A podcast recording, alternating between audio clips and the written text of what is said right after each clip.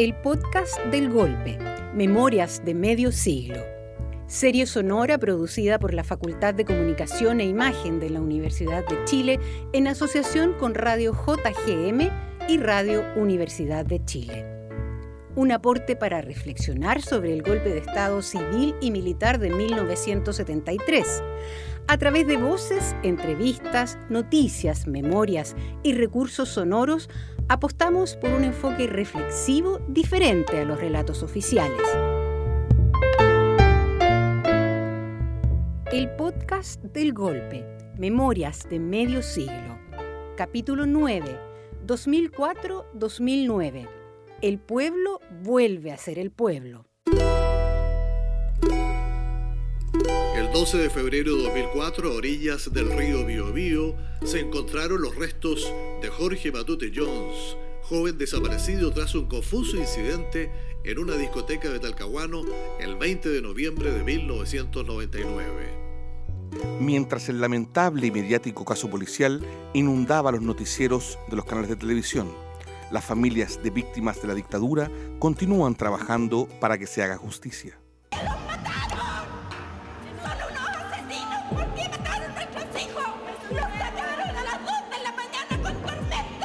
Rabia, rabia e impotencia por no poder ayudarlo.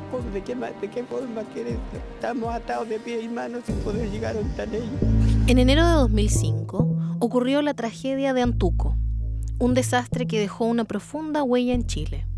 Un grupo de soldados del ejército se enfrentó a las adversidades climáticas en la cordillera de los Andes durante una marcha de entrenamiento, resultando en la trágica pérdida de 45 vidas.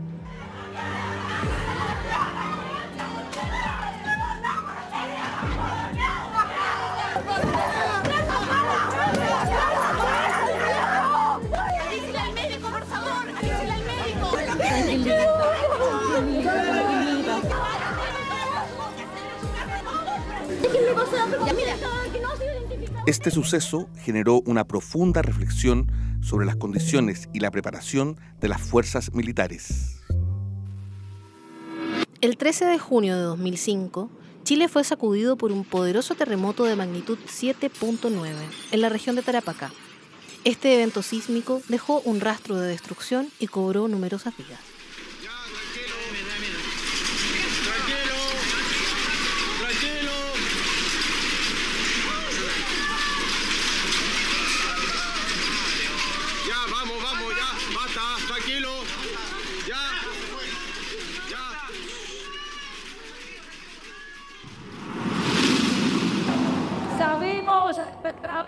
La sociedad humana no puede avanzar sin la participación plena de la mujer.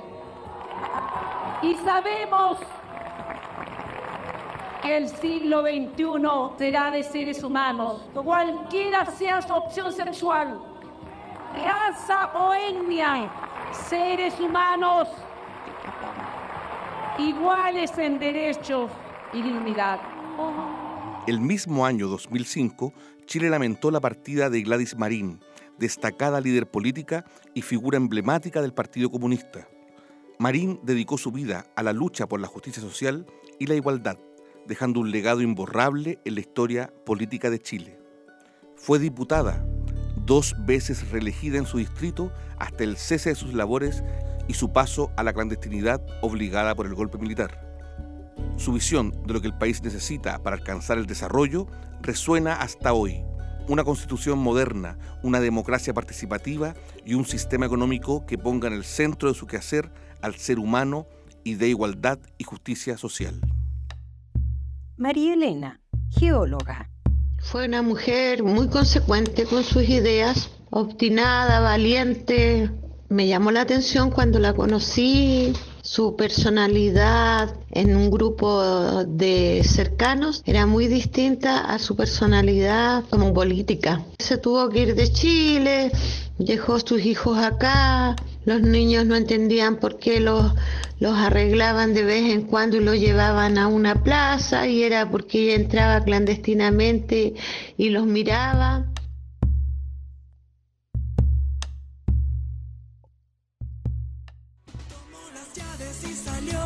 Las calles.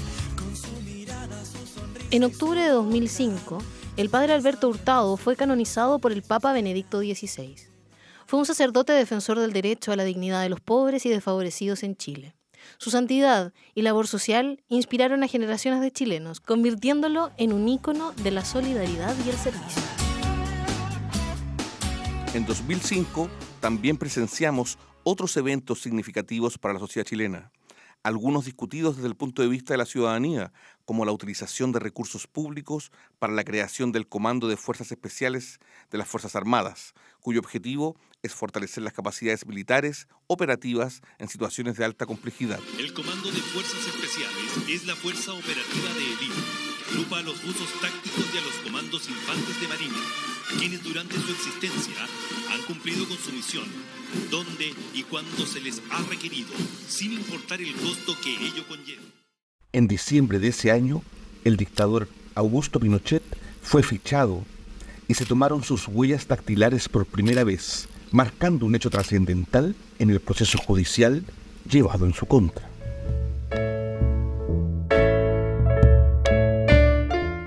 Escuchando El pueblo vuelve a ser el pueblo, capítulo 9 del podcast del golpe, Memorias de Medio Siglo. Hoy día Chile cuenta con un nuevo gobierno, dirigido por una mujer, que es expresión también de nuevos tiempos.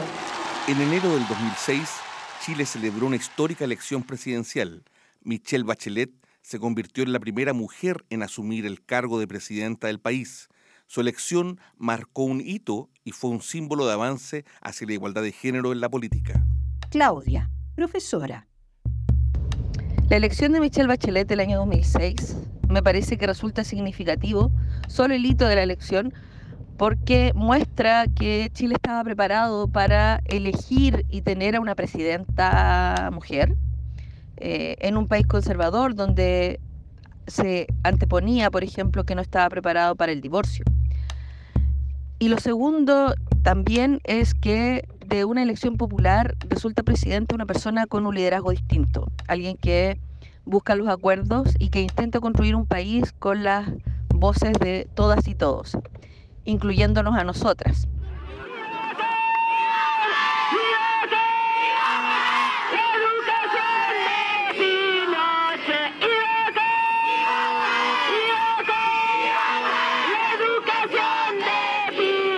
El año 2006, Chile fue testigo de un movimiento estudiantil que aglutinaba décadas de maduración y reconsolidación del colectivo de estudiantes después de la dictadura.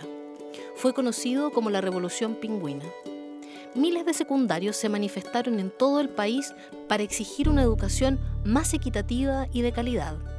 Este movimiento tuvo un impacto duradero en el sistema educativo chileno y generó importantes cambios en las políticas educativas que la mesa no se ha quebrado. Hacemos un emplazamiento al gobierno a que de aquí al viernes nos dé la respuesta a nuestra demanda. Se convocará a una movilización social. Iríamos los cuatro voceros, más los representantes zonales, más los representantes de regiones, a la mesa de negociación convocada. En respuesta a las demandas del movimiento estudiantil, en 2006 se creó el Comité Asesor Presidencial para la Calidad de la Educación este comité tuvo como objetivo evaluar y proponer mejoras en el sistema educativo chileno, sentando las bases para futuras reformas en el ámbito educacional.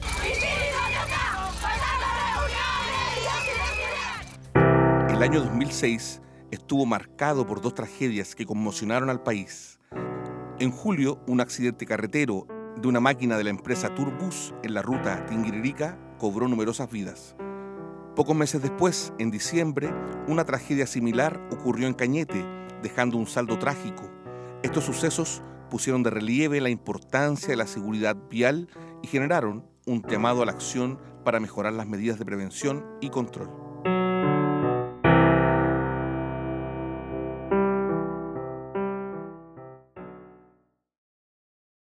Llevar tu apellido siempre será nuestro mayor orgullo. Un hombre que derrotó en plena Guerra Fría al modelo marxista. Descansa en paz Augusto Pinochet Ugarte, expresidente de la República de Chile. El 10 de diciembre del 2006, a las 14.15 horas, murió el dictador chileno Augusto Pinochet. Tras su renuncia a su cargo de senador vitalicio en 1998, cuando alegó demencia para no ser procesado por el caso Caravana de la Muerte. Operación militar que asesinó a más de 70 opositores a su régimen autoritario en distintas ciudades del país. Pinochet murió sin condena, después de que se le quitara siete veces la inmunidad judicial y con 300 procesos en su contra.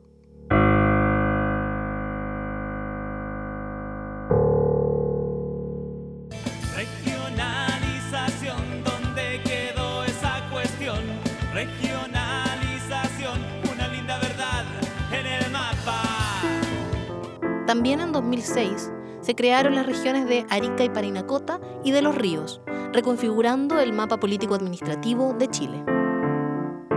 Ricardo, historiador. Bueno, en efecto, la creación de la región de los ríos eh, y su puesta en marcha en el año 2007 fue un hito, sin duda, sin parangón en la historia reciente del país que comprometió eh, no solamente a gremios, organizaciones, sino que a la sociedad civil, a personas comunes y corrientes, hombres y mujeres que se sintieron identificados con los objetivos a lograr y finalmente eh, en esa lucha lograron con esta posibilidad de crear un territorio que permitiera o facilitara la toma de decisiones, obteniendo una mayor autonomía en lo político, en lo económico, en lo cultural. Bajo esa perspectiva entonces se genera una esperanza de un desarrollo territorial con un principio que es fundamental, que es justamente el de justicia territorial, que se lograba justamente con ese hito. De esa manera entonces la región de los ríos, compuesta por las provincias de Valdivia y la provincia del Ranco, da muestra de que es posible lograr modificar incluso la constitución política y con ello el territorio, con el propósito de ajustar los objetivos mirando el desarrollo de las personas, del espacio y generando ¿no cierto? un vínculo de identidad absoluto. La región de los ríos y sus habitantes son únicos e irrepetibles. En consecuencia, bajo ese parámetro de identidad y sentido de pertenencia, se mira el futuro con mayor confianza.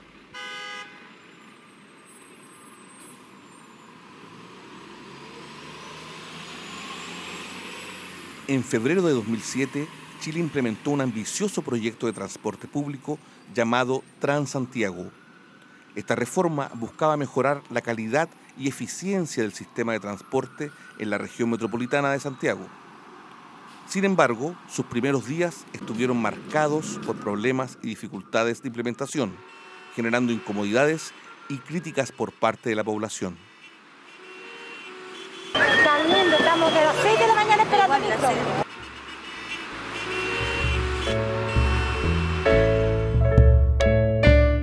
Estás escuchando El pueblo vuelve a ser el pueblo, capítulo 9 del podcast del golpe, Memorias de medio siglo.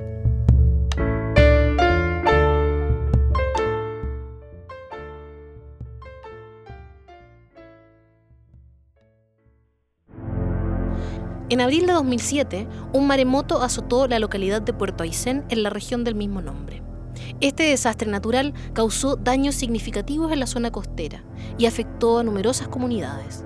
La tragedia resaltó la importancia de estar preparados ante los fenómenos naturales y la necesidad de brindar apoyo a las áreas afectadas. En 2007, Chile enfrentó una grave crisis en la industria salmonera debido al brote del virus ISA, anemia infecciosa del salmón. Este virus afectó a los criaderos y granjas de salmones, generando pérdidas económicas significativas y desafíos en la producción y exportación de este importante recurso del país.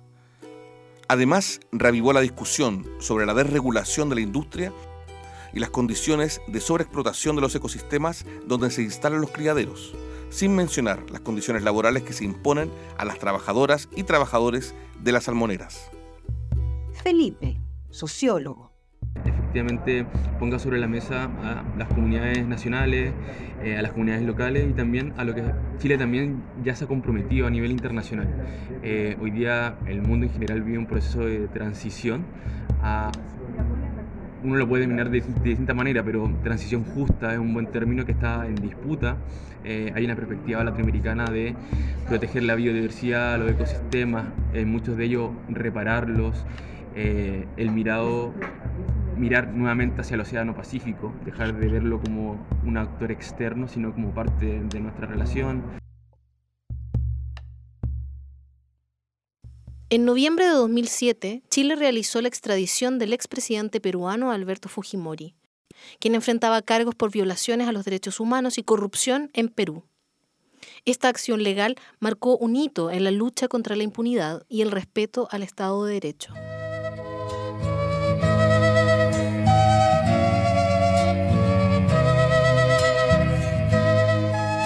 Ese mismo año se conmemoró el centenario de la matanza de la Escuela Santa María de Iquique, vergonzoso episodio en la historia chilena, donde decenas de trabajadores fueron brutalmente reprimidos mientras luchaban por sus derechos laborales.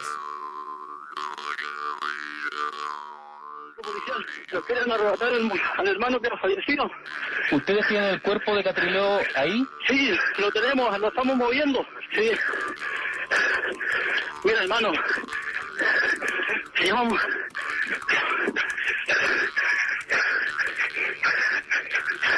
¿Cuántos son ustedes, Rodrigo? Papá, los que estamos acompañando el cuerpo, somos como 10. En enero del 2008, el asesinato de Matías Catrileo, joven mapuche que participaba en una ocupación de tierras, conmocionó al país. Este suceso avivó el debate sobre los derechos de los pueblos indígenas y la necesidad de buscar soluciones justas y respetuosas con las distintas naciones que componen Chile.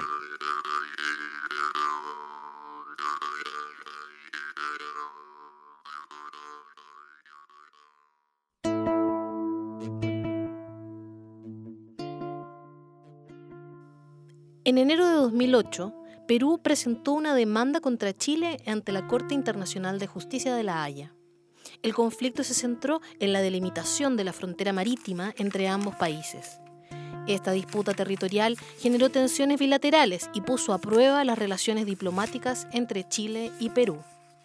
El Tribunal Internacional resolvió seis años más tarde, otorgando uso exclusivo de explotación de una zona del mar a Perú, mas sin modificar los límites de soberanía entre ambos países.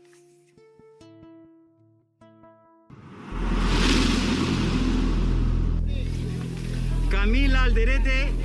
Ya.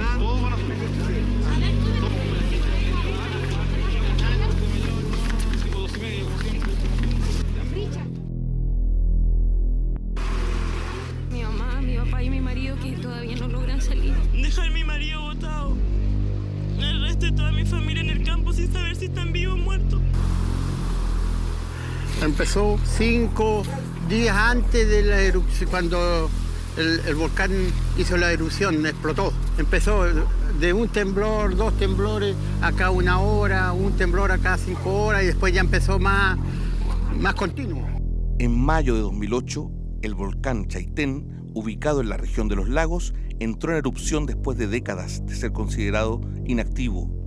Esta erupción volcánica generó una gran columna de cenizas y obligó a la evacuación de las comunidades cercanas. El impacto de esta catástrofe natural dejó una marca duradera en la región. Así es, recordemos que ayer María Música Sepúlveda se le canceló la matrícula por 34 votos a favor y 22 en contra, una abstención y otro en blanco. Eh, esta resolución la dio el Consejo de Profesores de este establecimiento. El mismo año, María Música Sepúlveda, una joven manifestante, arrojó un jarro de agua a la entonces ministra de Educación Mónica Jiménez en una protesta estudiantil, generando un debate sobre la libertad de expresión y el derecho a manifestarse. Este acto de protesta captó la atención del país y de los medios, que lo consideraron inaceptable. También en 2008, Patricia Troncoso, lideresa mapuche, inició una huelga de hambre en protesta por su detención y la de otros miembros de su comunidad. Esta acción fue un llamado de atención sobre los derechos de los pueblos indígenas y reavivó el debate sobre las políticas de justicia y equidad en Chile.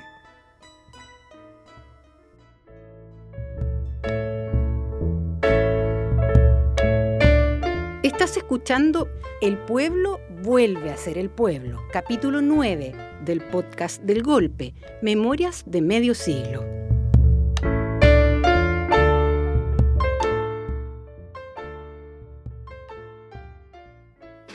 En 2009, el caso Mirage sacudió a Chile, involucrando al, excomandante en jefe de la Fuerza Aérea, Ramón Vega. Este caso generó repercusiones tanto en las Fuerzas Armadas como, como en figuras relevantes de la época en la que se adquirieron los aviones Mirage, como los expresidentes Patricio Elwin y Eduardo Frei Ruiz Tagle. Este escándalo político puso en tela de juicio la transparencia en las adquisiciones militares y desató un debate sobre la responsabilidad de los líderes políticos en dichos procesos. Paciente se encuentra aislada en el hospital del tórax.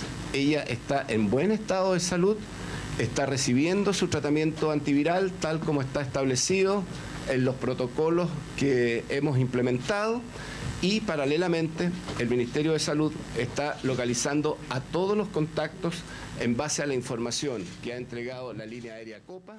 En 2009, el virus AH1N1, conocido popularmente como gripe porcina, se convirtió en una preocupación mundial.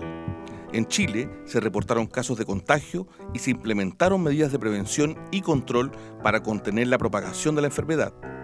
Pese a ello, Miles de personas se vieron afectadas ese año y posteriormente, dado que el virus regresa con más fuerza en la época propicia de contagio. Este desafío de salud pública puso a prueba los sistemas de salud y la capacidad de respuesta del país ante emergencias sanitarias. En 2009 se llevó a cabo la exhumación del cuerpo del reconocido cantautor Víctor Jara, quien fue asesinado durante la dictadura militar de Augusto Pinochet en 1973. Esta acción buscaba obtener evidencia forense y esclarecer las circunstancias de su muerte. La exhumación de Víctor Jara sumó fuerza al debate sobre los crímenes de lesa humanidad cometidos durante el régimen militar y el anhelo de justicia para las víctimas. Durante 2009, los profesores chilenos llevaron a cabo un prolongado paro como una medida de protesta por demandas laborales y mejoras en el sistema educativo. Esta movilización destacó la importancia de valorar y apoyar a los educadores y resaltó la necesidad de realizar cambios en el ámbito de la educación en Chile. Nosotros los profesores no estamos de acuerdo con esta ley general de educación que damos muchos pasos atrás en lo que es en el, desarrollo del país. Vamos a volver a una etapa de subdesarrollo. Aquí va a haber educación eh, segmentada, educación para ricos, educación para pobres. No era lo que queríamos los profesores, no era lo que querían los estudiantes, no era lo que querían los apoderados. Por eso estamos repudiando esta aprobación y que lo sepa toda la gente que no tiene que ver con educación, que lo sepa todo el mundo, que aquí se está aprobando y se está terminando con la educación pública. En 2009, Chile logró un hito importante al ingresar a la Organización para la Cooperación y el Desarrollo Económicos, OCDE. Este reconocimiento internacional reflejó el crecimiento económico y los avances en áreas como la transparencia, la gobernanza y la estabilidad en el país. La incorporación de Chile a la OCDE también abrió nuevas oportunidades de cooperación y colaboración en el ámbito global.